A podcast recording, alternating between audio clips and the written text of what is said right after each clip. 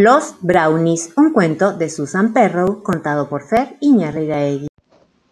Había una vez dos hermanitos que vivían en su casa con su mamá y su papá. Pero un día la mamá se enfermó y no pudo hacer más las cosas de la casa. Entonces el papá, que trabajaba todo el día, cada vez que volvía a la noche tenía que ponerse a cocinar, a limpiar, a planchar la ropa de los chicos y hacer todo lo de la casa. Un día vino a visitarlos la abuela. El hijo mayor le preguntó por qué su papá estaba siempre tan enojado, siempre tan disgustado. Ella respondió que seguramente era porque los brownies no habían venido a vivir a su casa para ayudarle a hacer su trabajo. El niño quería saber dónde podía encontrar a los brownies para invitarlos a venir a casa para que ayudaran a su papá y así su papá estuviera más feliz.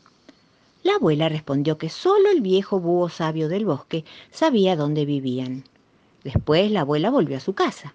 Aquella noche el niño no durmió bien y finalmente decidió ir al bosque en las oscuras horas de la madrugada a buscar al viejo búho sabio. Salió de la casa sigilosamente y siguió el sendero del bosque. Cuando encontró al viejo búho, le contó su problema y le preguntó dónde vivían los brownies. El búho le dijo que siguiera el camino hasta el lago, se quedara de pie a la orilla del agua, a la luz de la luna, y que luego se plantease a sí mismo la siguiente adivinanza. Le aseguro que cuando lo hiciera, resolvería la adivinanza y habría encontrado a los brownies. El niño llegó hasta el borde del lago y dijo, me giro, me doy una vuelta, muéstrame al duende. Miró adentro del agua y... ¿A quién veo? El niño lo hizo. Por supuesto, vio su propio reflejo. Inmediatamente comprendió que él podía ser el brownie que hiciera el trabajo. Regresó a casa y mientras todavía era de noche, se puso a trabajar. Limpió la cocina, encendió el fuego, barrió el suelo. Justo cuando iba a amanecer, fue a su habitación, se metió en la cama y escuchó las exclamaciones de alegría de su padre que había entrado a la cocina y estaba contentísimo por haberse encontrado con el trabajo hecho. ¡Ay, qué día tan feliz! Por fin los brownies han venido a quedarse aquí. Desde entonces, los dos nenes ayudaron a papá y todo fue mejor. Mamá se curó y fueron felices. El viernes a las 3, el señor Cien Pies se puso sus 20 pares de zapatos negros al revés y sin más ni más comenzó a caminar para atrás. Dos amigos, un cuento de Paz Rodero contado por Fer Iñárritu.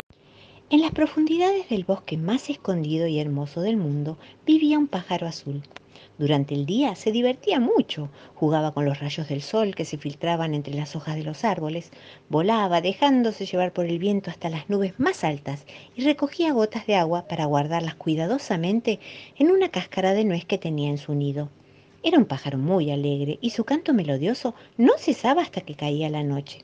Le gustaba mucho su nido, también su bosque, pero no tenía amigos. Un río de aguas cristalinas atravesaba el bosque y en el río vivía un pez dorado. Pasaba todo el tiempo nadando entre las piedras y entre las algas. Jugaba con los rayos del sol que penetraban por la superficie del agua. Buceaba dejándose llevar por la corriente hasta el fondo del río. Guardaba burbujas de aire en un caracol que tenía en su camita de algas. Era un pez muy alegre, que sabía muy bien disfrutar de la vida. Le gustaba mucho su lecho y su río, pero no tenía amigos. Un día el pájaro vio al pez se acercó y le dijo, Hola, pareces muy simpático.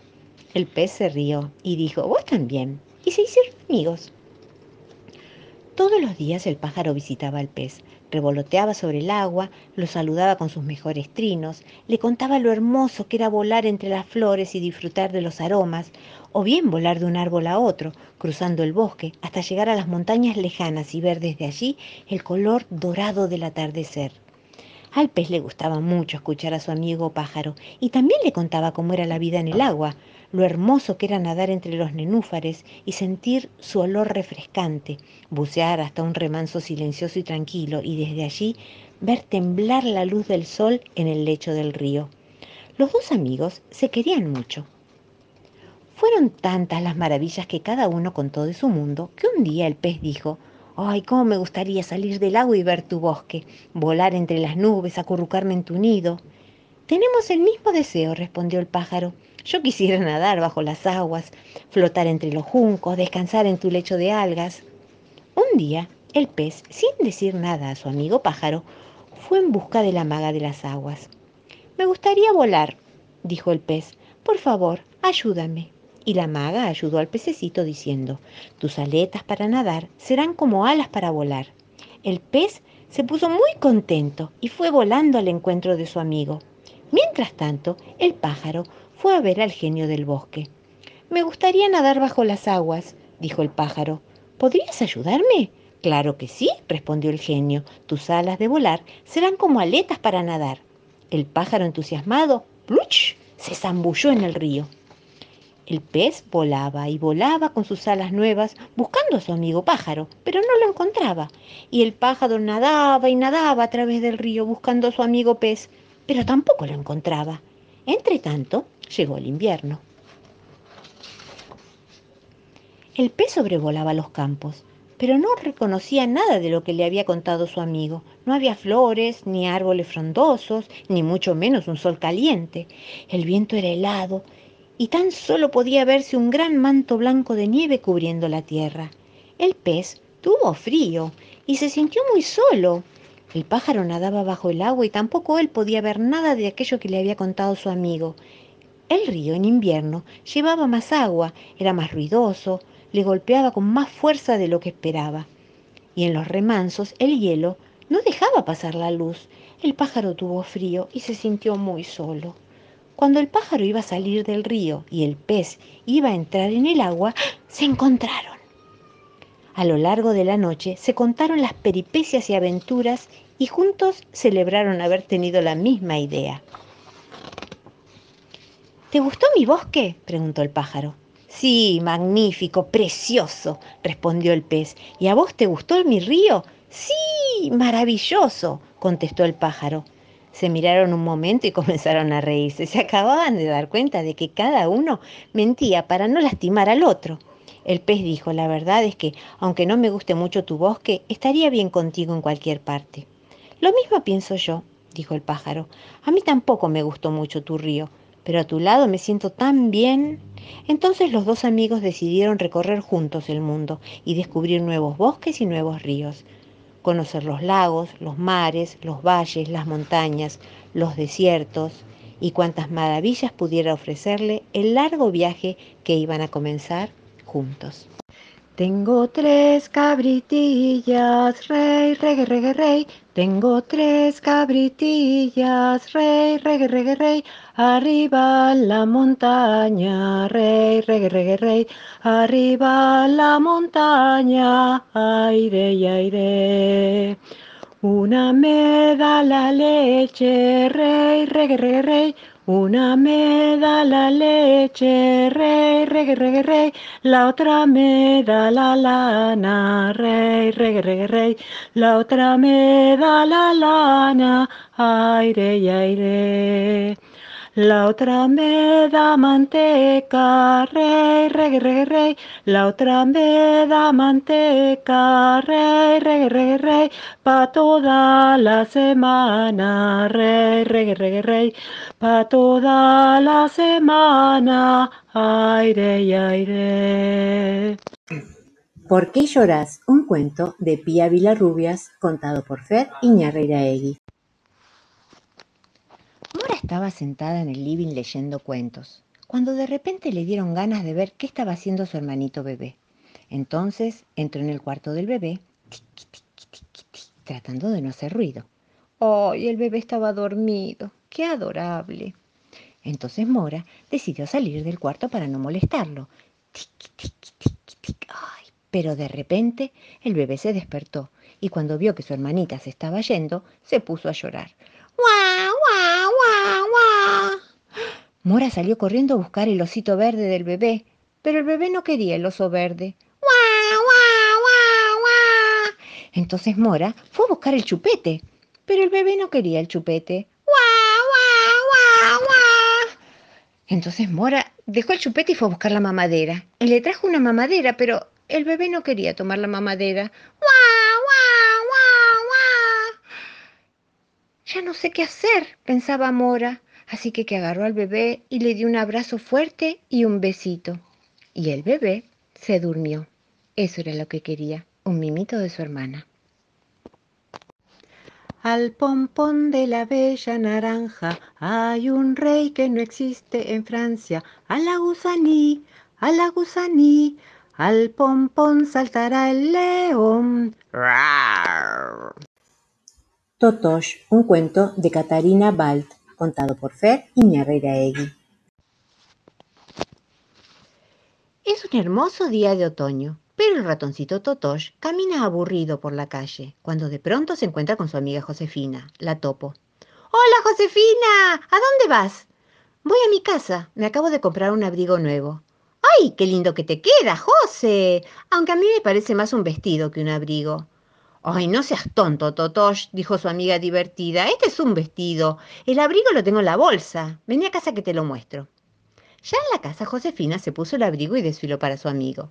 ¡Ay, es un verdadero abrigo de princesa! dijo Totosh. Sí, me encanta, dijo ella, pero no tengo un perchero adecuado para colgarlo. Yo podría ser tu perchero, dijo el ratoncito entusiasmado. Vos, eh, yo había pensado en un perchero de madera, no en un ratón. Totosh bajó la cabeza y preguntó, ¿Tenés algo contra los ratones? ¡Ay, no! Por favor, dijo Josefina avergonzada. No te lo tomes así. Dale, probemos. Ponete ahí y le entregó el abrigo. Ay, sos muy dulce, dijo el ratoncito. Sí, ya lo sé, respondió ella. Totosh se paró muy derechito en un rincón de la habitación, con el abrigo colgando sobre su cabeza, y preguntó alegremente, Lo estoy haciendo bien, ¿no? Es muy importante tener un perchero, porque si uno deja la ropa en cualquier parte y de cualquier manera, corre el peligro de tropezarse con ella y cataplum, volcar la sopa, o caerse, o perder lo que tiene en los bolsillos. Es muy agradable y abrigadito este abrigo, Realmente me gusta. Mi abuela tenía uno muy parecido, pero se lo llenaron de agujeros unas traviesas polillas. Ay, me pica la nariz, perdón, me muevo un poquito. Josefina seguía haciendo algo en su escritorio. Entonces Totosh le preguntó, ¿Qué estás haciendo, José? ¿Estás escribiendo una carta? ¿Para quién es la carta? Ah, Josefina respiró profundamente, dejó la lapicera y se dirigió a su amigo. Creo que esto no va a funcionar. Me da mucha pena decírtelo, pero sos demasiado parlanchín para ser un perchero. Mejor anda a jugar a la plaza y yo colgaré por ahora el abrigo en el respaldo de mi silla. Muchas gracias igual. Totosh no salía de su asombro. ¡Qué mal carácter que tiene Josefina! se decía. Realmente me gustaba mucho ser su perchero y lo estaba disfrutando. Caminó hasta la plaza y se sentó en una banca, justo al lado de Lázaro. ¿Por qué esa cara triste, amigo? preguntó el pájaro. Estoy aburrido, balbuceó Totosh. Estuve haciendo de perchero en casa de mi amiga Josefina, pero me echó porque dice que hablo mucho. ¿Oh, sí? ¿De perchero? Mm, qué interesante, dijo Lázaro. Totosh lo miró y exclamó contento. Vos tenés un abrigo, Lázaro. Si querés podría ser tu perchero. ¿Querés que probemos? Por supuesto, contestó el pájaro divertido. Un perchero simpático es exactamente lo que necesito. Vayamos a mi casa. Al llegar, Totosh le pidió el abrigo y se puso sobre su cabeza, como lo había hecho en lo de Josefina. ¿Ves? Así, queda estirado, sin arrugas, cuelga sin ensuciarse con nada. De pronto abrió los brazos como un avión y estiró el abrigo. Puede ser así también, si lo prefieres, dijo. O puedo colgarlo de mi hocico, pero así es que no veo nada, claro está. O puedo colgarlo de mi patita mientras me paro de manos, así. Y además podría cantarte una canción al mismo tiempo. Me encanta cantar. Y se puso a cantar la canción del payaso Plim Plim. Cuando Totosh terminó de cantar, Lázaro preguntó si quería que compartieran una rica sopa de castañas. ¡Sopa de castañas! ¡Qué rico! dijo el ratoncito, y dejó el abrigo en el suelo y se sentó a la mesa. Pero justo cuando Lázaro se acercó a él, ¡cataplum! tropezó con el abrigo y la sopera voló por el aire volcando la sopa por toda la habitación. ¡Ay, no queda más sopa! ¡Qué mala suerte! Y mi, abrigo todo manchado, se lamentó Lázaro. Fue mi culpa, dijo avergonzado Totosh. Yo dejé el abrigo en el suelo. Y se fue cabizbajo nuevamente hacia la plaza. Venite otro día, le decía Lázaro. Ahora acomodo todo y después nos vemos. Bueno, contestó Totosh triste. Se sentía muy culpable y desolado por lo que había sucedido con la sopa. Sin saber qué hacer, se recostó en la banca de la plaza. Su corazón se estremecía cuando recordaba lo bien que le había pasado junto a su amigo Lázaro. Miró a su alrededor y se puso a contar hojitas de otoño. Una, dos, tres. Cuando de pronto escuchó que alguien lo llamaba. ¡Totosh! ¡Totosh! Era Lázaro. Vení, vayamos a juntar más castañas para hacer otra vez la sopa, le dijo. Totosh dio un respingo de alegría y corrió hacia su amigo.